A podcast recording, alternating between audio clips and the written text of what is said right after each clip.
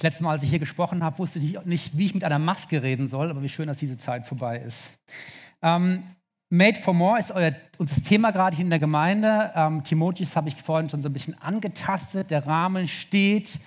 Und ähm, äh, der Titel dieser Predigt, den habt ihr vielleicht gelesen. Folgen hat Folgen. Keine Angst, auf diesem Niveau bleibt die Predigt nicht.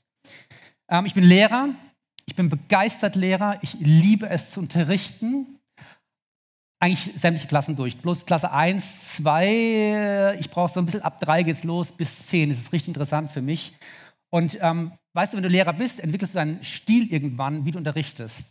Ich mag es, sehr komplexe Themen versuchen, möglichst einfach zu ähm, verkaufen, sehr schön zu illustrieren, sie mit reinzunehmen und ähm, Tja, und irgendwann hast du so deinen Stil raus und dann läuft es in der Regel so ab. Du unterrichtest begeistert, enthusiastisch und vermittelst das Gradnetz der Erde zum Beispiel. Ähm, oder den Golfstrom oder sowas. Ich habe Geografiefachschaft geleitet. Und ähm, wenn du richtig, richtig gut gewesen bist, fragst am Ende des Unterrichtes, sag mal, habt ihr alles verstanden? Alle Neuntklässler nicken. Habt ihr noch Fragen? Alle schütteln den Kopf und du siehst ihren Augen, sie haben nicht zugehört und wissen nicht, worum es geht. Die ganze Stunde lang, keine Ahnung, was er gesagt hat, der Lehrer. Und ähm, das ist einfach, also wer Lehrer werden möchte, think twice. Mein Alltag. Ähm, ich liebe das. Ich habe einen super guten Kontakt zu den Schülern und denke manchmal, was könnte man noch besser machen, um es zu erklären? Ähm, du hast alles bildlich, alles spannend erklärt und kein Hauch wurde verstanden. Ich möchte einsteigen mit der Frage, manchmal frage ich mich, geht es Gott eigentlich mit mir genauso? Mein Kind, ich habe dir jahrelang jetzt so viel von meiner Macht gezeigt, so viel erklärt in meinem Wort, so viel von meiner Größe demonstriert.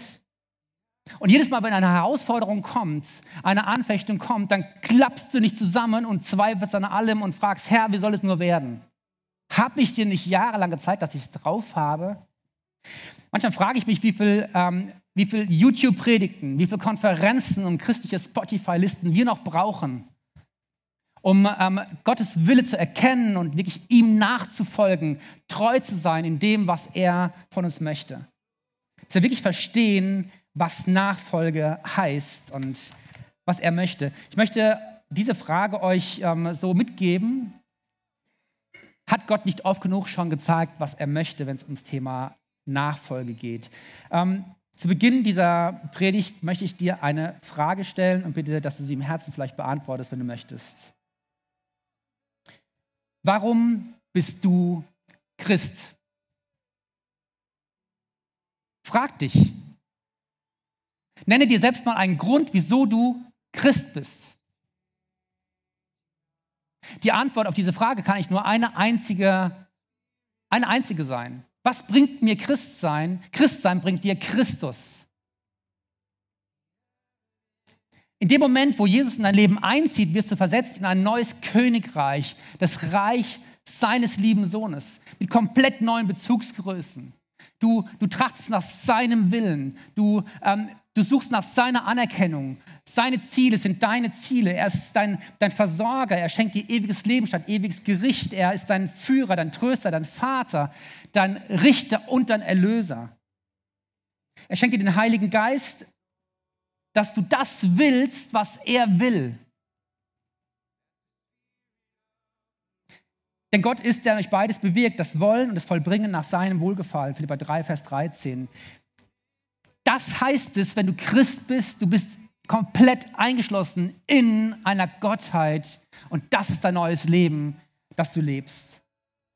Wenn du in Christus bist, dann bist du eine neue Kreatur. Wenn du nicht in Christus bist, bist du keine neue Kreatur. Wir haben es vorhin ein bisschen gehört von Timotheus, was Paulus seinem geistlichen Ziehsohn sagt, was es heißt, dieses neue Leben zu leben. Ihr habt es noch im Kopf. Wusstest du, dass man nicht nur ein bisschen geboren werden kann? Du musst ganz geboren werden, dieses neue Leben leben. Ähm, meine Frau ist Hebamme, ich bin umgeben von, von Geburtsgeschichten. Ähm, und ich möchte euch mal vor Augen malen, wie das ist, wenn ein Kind geboren wird. Ein Kind wird geboren in der Familie, alle rasten aus. Das Kind ist gesund Im Krankenhaus liegt es 3800 Gramm, 53 Zentimeter und die Familie flippt aus. Ihr wisst, wie das ist. Dann kommen Tanten, Onkel, alle mit unnötigen Geschenken an und klopfen an der Tür, knutscht das Kind ab. Ach, wie schön, ein Kind ist geboren, 53 Zentimeter, 3800 Gramm und alle wiegen es im Arm und weinen vor Rührung. Ähm, stell dir vor, die gleiche Verwandtschaft kommt nach einem Jahr wieder und sieht ein Kind zu Hause liegen mit 3800 Gramm und 53 Zentimetern. Was wäre die Reaktion der Besucher jetzt? Bestürzung. Das Kind ist krank, es wächst nicht mehr. Da geht es nicht weiter, da stimmt doch was nicht. Und ich glaube, Gott sieht uns ganz auf den Gemeinden genauso an. Da stimmt doch was nicht. Die sind geboren worden in ein neues Leben hinein, aber die leben es gar nicht. Die werden nach 30, 40 Jahren nicht reifer im Glauben. Wie bestürzend für Gott. Die haben weiterhin, sind sie nicht in die Nachfolge reingestartet, nachdem sie neu geboren worden sind. Und ich frage mich hier selbsterweise, Nachfolge? Mache ich das wirklich? Was heißt es eigentlich? Ich möchte euch einladen, jetzt auf diese, mit diesem Wort auf den Grund zu gehen, um diesen Timotheus-Text zu verstehen. Und zwar in einer einfachen Geschichte aus dem Kindergottesdienst, aus Matthäus 4, 18 bis 22. Nachfolge, was heißt es? Wer möchte, kann es aufschlagen. Matthäus 4, 18 bis 22.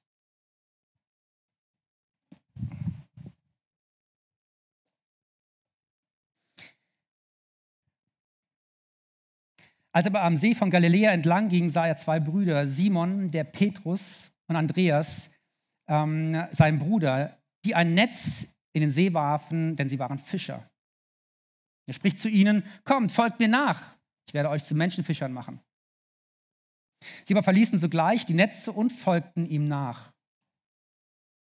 Und als er von dort weiterging, sah er zwei andere Brüder, Jakobus, den Sohn des Zebedeus, und Johannes, seinen Bruder, im Boot mit ihrem Vater Zebedeus, wie sie ihre Netze ausbesserten, und er rief sie. Sie aber verließen sogleich das Boot und ihren Vater und folgten ihm nach. Glaube, wir können diesen Text nicht verstehen. Wenn wir uns nicht anschauen, in welchem Kontext Jesus das damals gemacht hatte. In welchen, welcher Gesellschaft und Historie das Ganze hineingesprochen worden ist und geschrieben worden ist. Und wenn wir, wir können uns Nachfolge gar nicht begreifen eigentlich, wenn wir nicht wissen, was es heißt, wenn ein Rabbiner dich berief. Ein Schritt zurück, ähm, wenn du heute ein Kind fragen würdest, hey, was möchtest du denn mal vom Beruf werden? Was glaubst du, welche Antwort käme? Was würden Kinder so vor Schuleintritt sagen, was ihr Traumberuf wäre? Polizist? Feuerwehrmann? Was? Pilot? Prinzessin? Astronaut? In jeder Gemeindebericht kommt ein Astronaut unter, aber ich weiß nicht, wo das herkommt. Ähm, ja, also kein YouTuber, das sind die Teenies dann eher.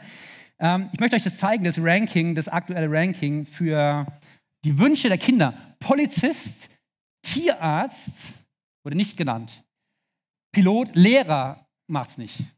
Ähm, Arzt, Feuerwehrmann, ähm, Astronaut, doch tatsächlich, da ist es, gell? Fußballer, Prinzessin, Schauspieler.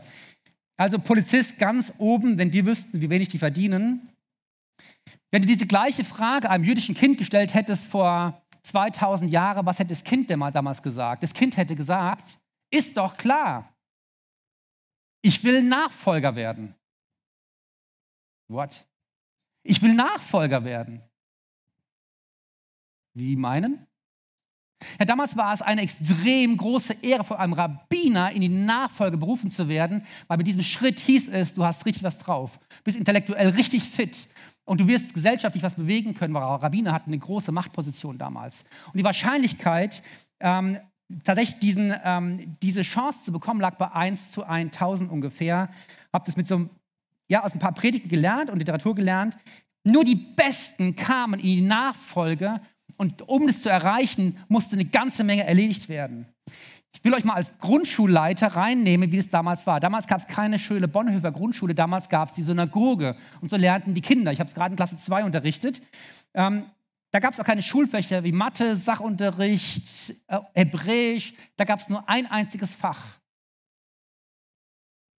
Bibel auswendig lernen. Wie ging das Ganze? Erste Schulstunde, die Kurzen saßen im Kreis. Der Lehrer kam, ein Rabbiner kam und hatte einen Topf Honig dabei und zitierte auswendig die ganze Zeit so runterspulend Psalm 119, Vers 103. Dein Wort ist in meinem Munde süßer wie Honig. Und lief, während er die ganze Zeit vor sich hin brappelte, durch, die, äh, durch den Grundschulkreis durch. Und alle konnten ihre Finger mal reinstecken in den Honigtopf, ablecken und hörten dabei, dein Wort ist in meinem Munde süßer wie Honig. Das war die erste Erlebnispädagogik. Die lernten in diesem Tag, Gottes Wort ist süß. Und die ganze Zeit hörten sie dieses Wort. Und dann fing die erste Unterrichtsstunde an. Das Ziel Nachfolger werden zu können eines Rabbiners hieß, vier Grundschuljahre die fünf Bücher Mose auswendig lernen. Alles. Vom ersten Wort bis zum letzten Wort. Vier Jahre lang. So lernten sie übrigens auch schreiben. Nonstop auswendig lernen. Drittes Buch Mose, Kapitel 5, Vers 7. Gut, das kann man später. Was steht da? Zack.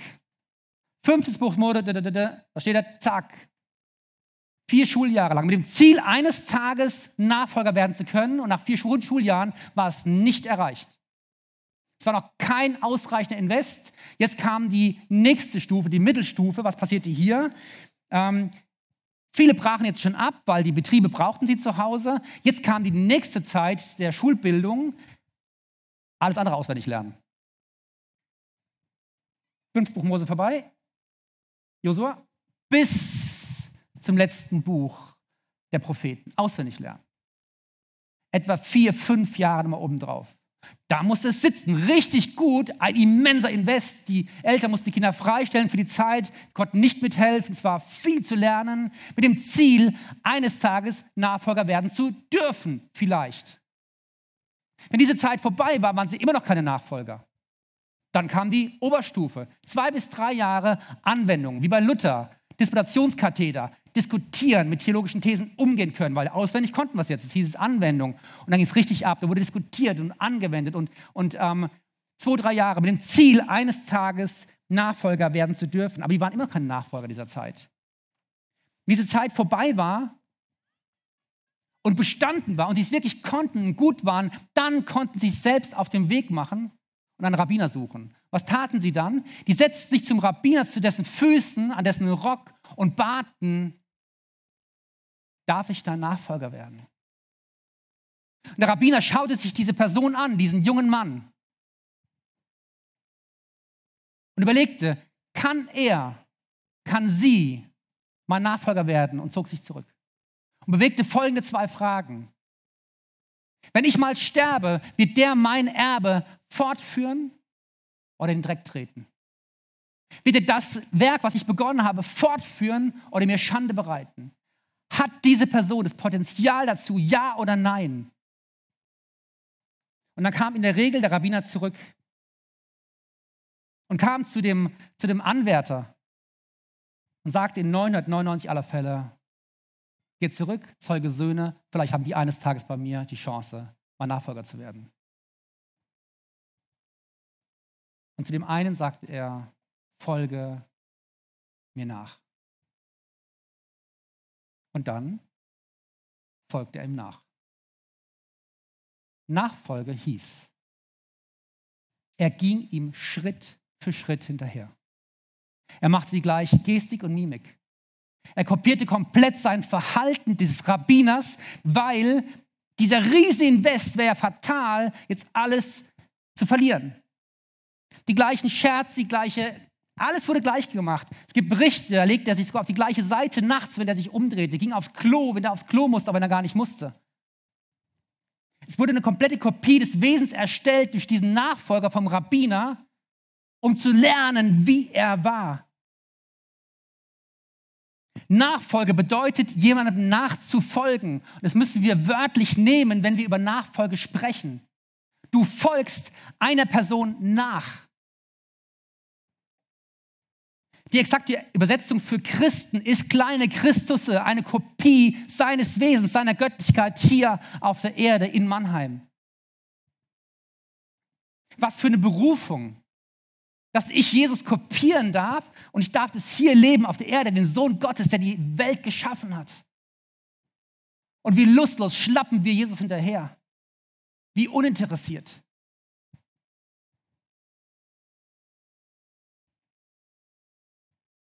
Als Jesus am Galiläischen Meer entlang ging, sah er zwei Brüder, Simon, der Petrus genannt wird, und Andreas, Andreas, sein Bruder, die warfen ihre Netze ins Meer, denn sie waren Fischer. Stopp. Ich musste diesen Text mehrfach lesen, denn sie waren Fischer. Fischer? Es waren Schulabbrecher.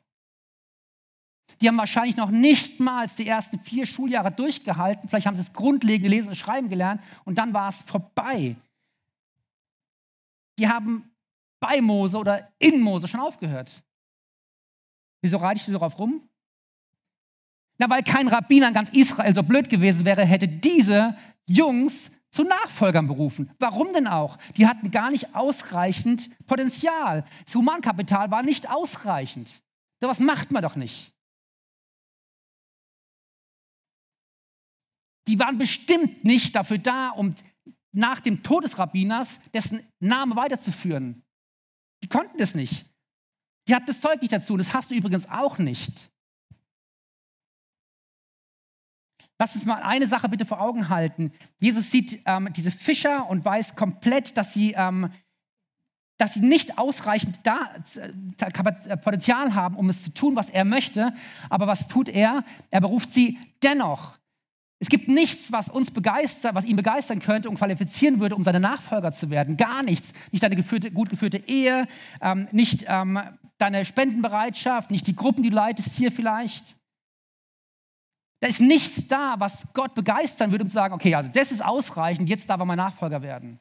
Du magst diese Sachen bei Bonhoeffer äh, gut finden und, ähm, und toll und ja, es ist toll und Gott segnet es und wir stehen im Kampf drin, investieren extrem viel Zeit und Geld und aber es ist vergänglich, es wird eines Tages weg sein.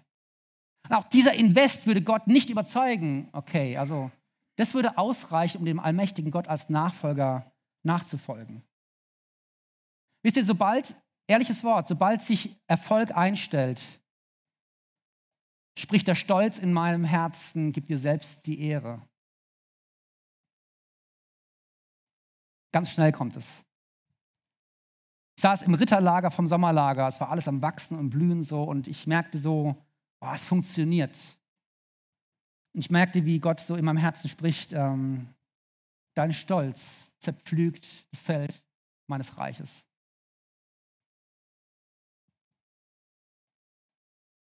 Gott widersteht dem Hochmütigen, Demütigen gibt er Gnade. Du alles vergisst von einer mittelmäßigen Predigt, vergiss diesen Vers nicht. Gott Widersteht dem Hochmütigen, dem Demütigen gibt er Gnade. Gnade heißt Versorgen. Das ist eine mathematische Gleichung. Zutiefst die Haltung haben, alles ihm zur Ehre. Prüft deine Motive, sonst geht Segen flöten. Er sprach zu ihnen, folgt mir nach, kommt hinter mir her, sei einen Schritt hinter mir. Und ich will euch zu Menschenfischern, Fischern der Menschheit, aller Rassen, aller Nationen machen, umformen, konstruieren, wie ein Ingenieur etwas baut. Ich will es machen. Was geschieht denn hier? Jesus sagt, ich möchte es machen, weil du hast nicht drauf. Ich will euch zu Menschenfischern machen. Ich will aus deinem Leben etwas machen, was eine globale Wirkung hat, wissend, dass du es nicht kannst. Du hast es nicht drauf. Ich hab's drauf sagt er diesen Text. Wenn Jesus dich beruft, ist dein persönliches Potenzial erstmal zweitrangig, weil er ist zuständig für die Ausstattung. Viel wichtiger ist die Reaktion auf diese Berufung. Das ist wirklich wichtig. Was er fordert, ist, wenn du es schon nicht drauf hast, ich dich ausstatten darf, dann bitte ich doch, dass du glaubst. Und Glauben ist nach meiner Erkenntnis nicht nur so ein Bauchgefühl, könnte da auch Blähungen sein. Glauben ist ein, ist ein Schlüssel in Gottes Wirklichkeit, die runterholt, was da schon ist, aber ich noch nicht sehe. Glauben ist ein Schlüssel in seine Wirklichkeit, die runterholt, was da schon ist, aber ich noch nicht sehe. Ich möchte euch ähm, das mitgeben. Wir haben nichts vorzuweisen. Er übernimmt die Ausstattung. Es gibt da ähm, diesen Vers, den ihr vielleicht kennt, ähm, wo jemand um um Brot und um Fisch bittet. Und Jesus sagt, wenn nun ihr, die ihr böse seid, euren Kindern gute Gaben zu geben wisst, wie viel mehr wird der Vater, der im Himmel ist, den Heiligen Geist denen geben, die ihn bitten. Wisst ihr, was das heißt? den Heiligen Geist geben denen, die ihn bitten. Da geht es um Brot und so. Da bittet jemand um Brot und Gott sagt, ich gebe dir die Bäckerei dazu. Da bittet jemand um Weisheit und ich gebe den ganzen Geist der Weisheit dazu. Da bittet jemand um eine Autoreparatur und ich schenke das Autohaus dazu. Der Heilige Geist ist das All-Inclusive-Paket von allem, was wir brauchen. Das schenkt Gott seinen Kindern. So stattet er uns aus. Das ist sein, sein Versprechen. Ich werde diese Suche nach dem ersten Platz für den Waldkindergarten wahrscheinlich nie vergessen, ähm, auf die Gefahr, dass jemand schon mal gehört hat. Aber es war diese Zeit, wo wir nichts hatten und in Mannheim starten wollten. Wir waren vor dem Nichts gestanden mit der Überlegung, dass wir aufhören. Dass Bonhoeffer gar nicht starten wird, weil wir wurden nur geblockt vom Bürgermeisterseite aus, von allem. Und ich weiß noch diese Gebetszeit, als ähm, Gott sprach, fahr jetzt los und suche. Und ähm, ich setzte mich ins Auto und fuhr los und suchte einen Platz für einen Waldkindergarten und hatte keinen Plan. Und ich fand auch nichts und ich bin explodiert im Auto und habe geschrien, jetzt reicht's mir, Jesus, ich fahre jetzt nach Hause, ich höre auf. Und als ich schon nach Hause wieder fuhr, in meinem Herzen kam plötzlich, ich fahre hier rechts raus. Und ich fahr, fuhr plötzlich, sagte, hä, ich kann nicht mitten, mitten im Wald rechts rausfahren, irre. Und immer diese Gewissheit, fahr jetzt hier rechts raus. Ich denke, oh, das habe ich schon gebetet, das muss ich auch machen, was er gesagt hat. Und fuhr rechts raus und dann ist dieser Waldweg hier, den ich, den ich reinfuhr und ich wusste gar nicht, wo ich bin. Das war auch etwas spooky alles gewesen. Und fuhr mitten in den Wald rein und ähm, es war eine Einbahnstraße und hielt irgendwann vor einem Haus an. Und dieses Haus war gruselig. Eine alte Gärtnerei mit einem bewohnten Haus.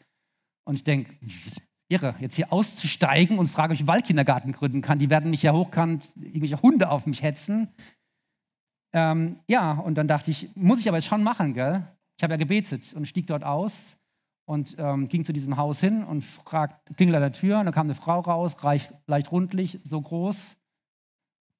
Hä? Was ist? Ich so, äh, ähm, knurrende Hunde nebendran. Ich hasse knurrende Hunde. Ähm, darf ich kurz reinkommen? Eigentlich nicht, ne? Äh, bitte? Olla? Ähm, das war die Kommunikation zwischen ihr und mir. Die war mir auch gruselig, die Frau, wie ihre Hunde. Und dann stand ich in diesem top eingerichteten Wohnzimmer mit Hunden. Beißen die? Nicht immer. Äh, und fragte sie, ein bisschen blöd gerade, gell? Ich will's. Äh, du, du, ähm, können Sie sich vorstellen, dass wir hier auf diesem Grundstück einen Wahlkindergarten gründen? Eine Mannheimerin hat eigentlich niemals ein Blatt vor dem Mund. Ihr Mund stand offen. Sagt sie, jetzt wird's gruselig. Ich sage, wie meinen Sie das? Ja, gestern sind wir zusammengestanden, mein Mann und ich haben überlegt, ob man da einen Waldkindergarten gründen. Und ich ähm, stand inmitten einer Szenerie, der Heilige Geist gerade vorbereitete. Und die Hunde auch. ähm, und lernte, dass Gott die Ausstattung übernimmt, wenn ich es nicht drauf habe. Und ich habe es sehr selten drauf, wenn er nicht was tut. Wusste aber nicht, dass ich mit meinem kleinen Denken mit einer Gruppe kalkulierte, und er hatte 100 Kinder im Jahr 2022 im Kopf mit vielen Häusern. Und wir brauchten viel mehr Platz, deswegen war das der Start einer Segenskette gewesen. Und im Brühl ging es weiter und konnte sich richtig ausbreiten. Warum sollte Gott dich nicht, nicht versorgen, wenn du Not hast?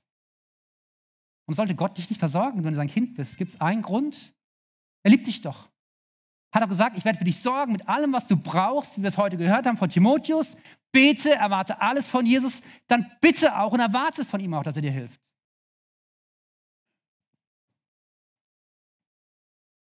Und sogleich verließen sie ihre Netze und folgten ihm nach. Und als er von dort weiterging, sah er zwei andere Brüder, Jakobus, den Sohn des Zebedeus, und Johannes, seinen Bruder, im Boot mit ihrem Vater Zebedeus, wie sie ihre Netze flickten. Und er rief sie. Sogleich verließen sie das Boot und ihren Vater und folgten ihm nach.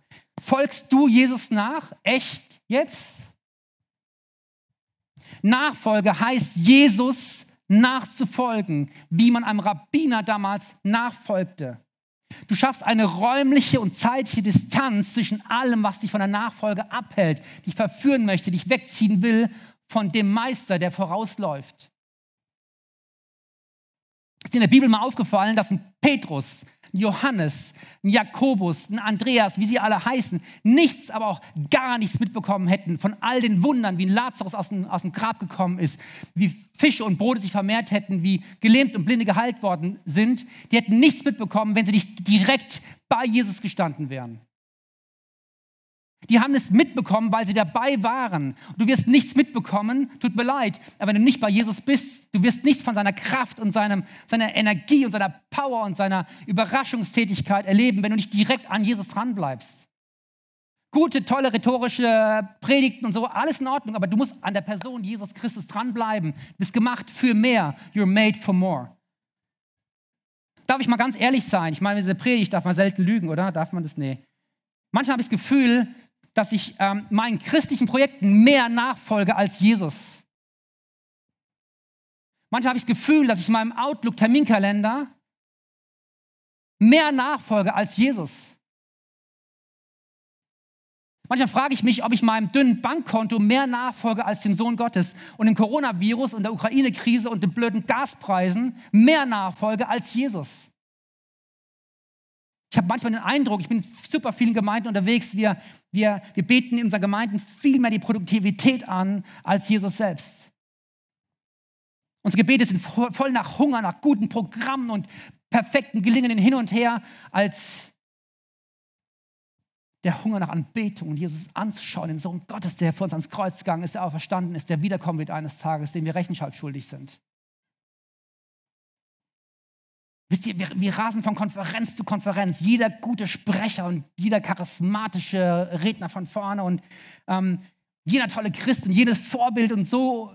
Mancher würde den Mose lieber auf dem Berg sein, als mit Jesus eine Stunde unterwegs zu sein. Sich mal eine Stunde mit Jesus zu treffen, eine einzige Stunde geplant per Outlook-Terminkalender, draußen im Käferdaler Wald, eine Stunde spazieren zu gehen. Nee, also da habe ich keine Zeit für. Eine Stunde nur. Eine. Da frage ich mich wirklich ernsthaft, wie viel hat Jesus von mir eigentlich noch? Also ich meine, von meinen Projekten hat er viel. Wie viel hat er, hat er sein, sein, sein Kind noch, das er geschaffen hat?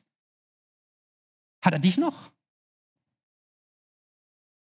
Trachtet zuerst nach dem Reich Gottes, nach seiner Gerechtigkeit, so wird euch alles andere zufallen.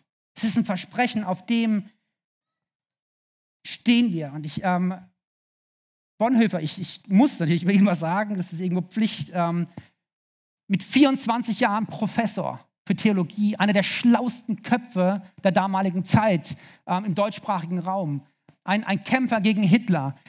Er schreibt, in der Biografie wird geschrieben, er war so klug gewesen, dass er teilweise Diskussionen aus dem Weg gegangen ist, weil er einfach alles irgendwie entkräften konnte. Er kommt äh, zum Glauben durch die Bergpredigt. Und eins seiner Kernzitate, was er so, weil sich über Nachfolge viel Gedanken gemacht hat, ist dieses Zitat: Christlicher Glaube ohne Nachfolge ist christlicher Glaube ohne Jesus. Das heißt, es ist so einfach, seinen christlichen Glauben ehrenwert und anerkannt zu leben, sehr aktiv zu sein, ohne Nachfolge und damit aber auch ohne Jesus.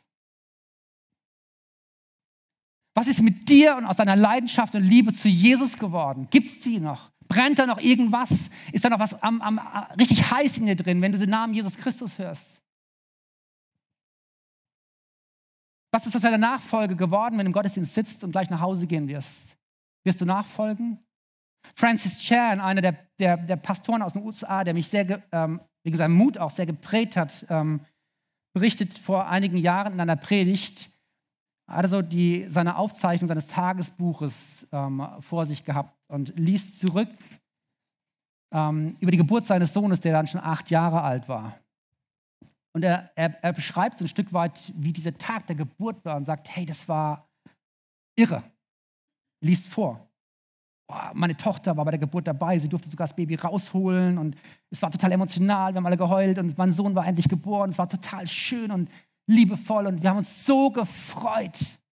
Ich habe ein Kind bekommen, preist den Herrn. Und dann liest er die Zeilen weiter und liest am Abend, aber es war nichts im Vergleich mit meiner stillen Zeit, die ich mit Jesus hatte, am gleichen Tag.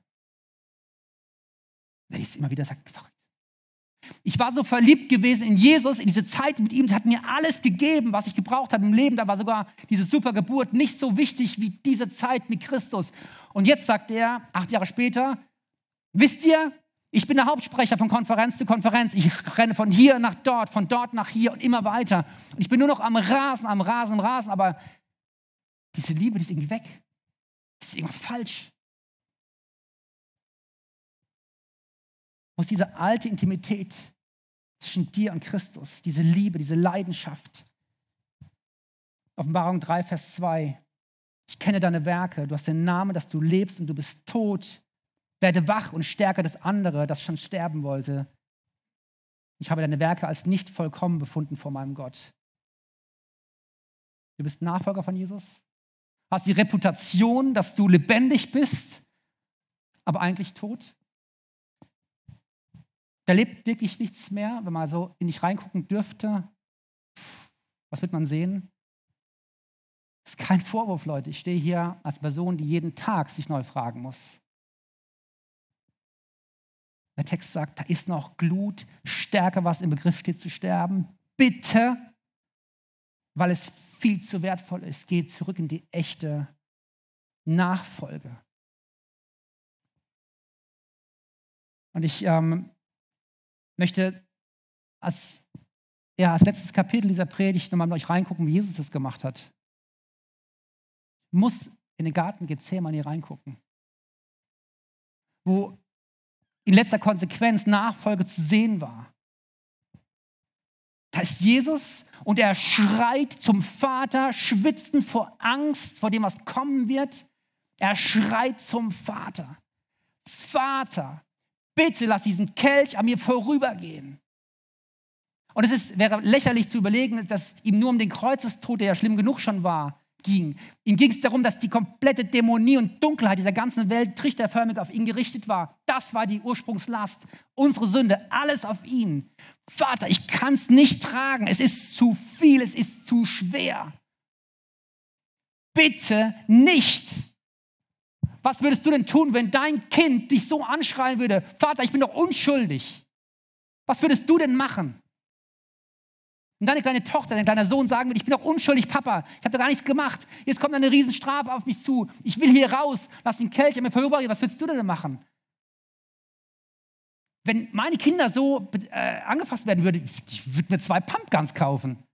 Ich würde sie freischießen mit zwei, keine Ahnung. Ich würde alles tun als Vater, um da reinzuspringen, sagen, stopp, unschuldig, ihr könnt doch mein Kind nicht kaputt machen, seid ihr krank? Und Jesus schreit weiter, Vater, aber dein Wille geschehe und nicht mein Wille geschehe. Du weißt es besser, ich werde sogar diese Ungerechtigkeit ertragen, obwohl ich es selbst nicht verstehe. Dann lass es passieren. Das ist Nachfolge in letzter Konsequenz. Und ich frage mich ganz menschlich, was hat es den Vater gekostet, diesen Schritt zu gehen, ein Kind unschuldig hingerichtet zu werden, dem Satan zu erlauben, alle Dämonen auf diese Person zu richten? Was hat sie Gott gekostet? Was muss in seinem Kopf vorgegangen sein? Das ist mir sehr menschlich Gedanken jetzt. Er musste ganz einfach ein Rational Choice Modell spielen, eine rationale Entscheidung treffen. Entweder du oder er? Du oder mein unschuldiges Kind?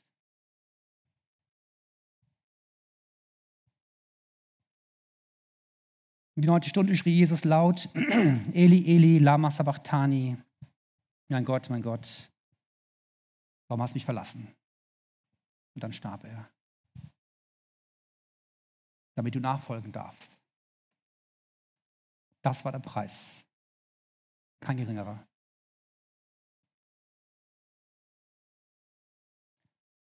Schaut es bei dir aus? Schlappst lustlos hinter Jesus her. Oh, nee, Mitarbeit, Gemeinde. Stille Zeit morgens, Zeit mit Jesus verbringen. Oh, Netflix ist wichtiger. Es hat Gott alles gekostet. Sein Kind ist hingerichtet worden für dich. Paulus schreibt, ich achte alles für Dreck. Alles. Um Anteil an seinem Leiden, und seine Auferstehung zu haben. Darf ich dich bitten, aus deinem falschen Muster der Nachfolge auszusteigen? Ein Kapitel zu schließen und neu anzufangen. Du bist gemacht für mehr als das, was bei vielen von uns ist. Stärke das, was im Begriff steht, zu sterben. Bekomm die Haltung wieder 100% mit Jesus. Kopier ihn. Sei an ihm dran. Tu Buße und geh auf die Knie und sag, Jesus, 20 Jahre versagt. Christus nachfolgen heißt Christus nachzufolgen.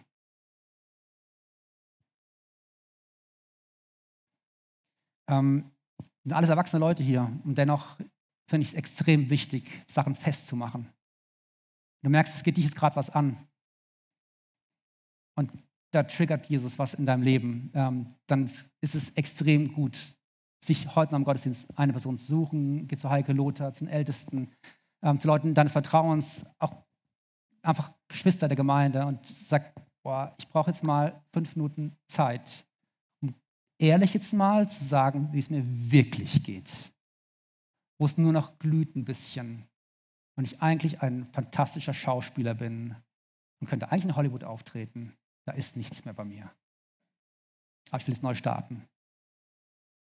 Weil der Preis von Jesus zu hoch war, um das schleifen zu lassen. Wir sitzen hier in einem Boot, okay? Da kann man sich nicht rausziehen. Die Frage, die stellt Jesus uns selbst. Ich will gerne mit uns beten und dann so eine Zeit der Stille einfach machen, so eine Minute. Und ähm, dann kommt ähm, die Band nach vorne, wird ein bisschen Musik machen und da liegt es an dir. Kann man nicht verordnen, Schritte zu gehen oder auch nicht zu gehen.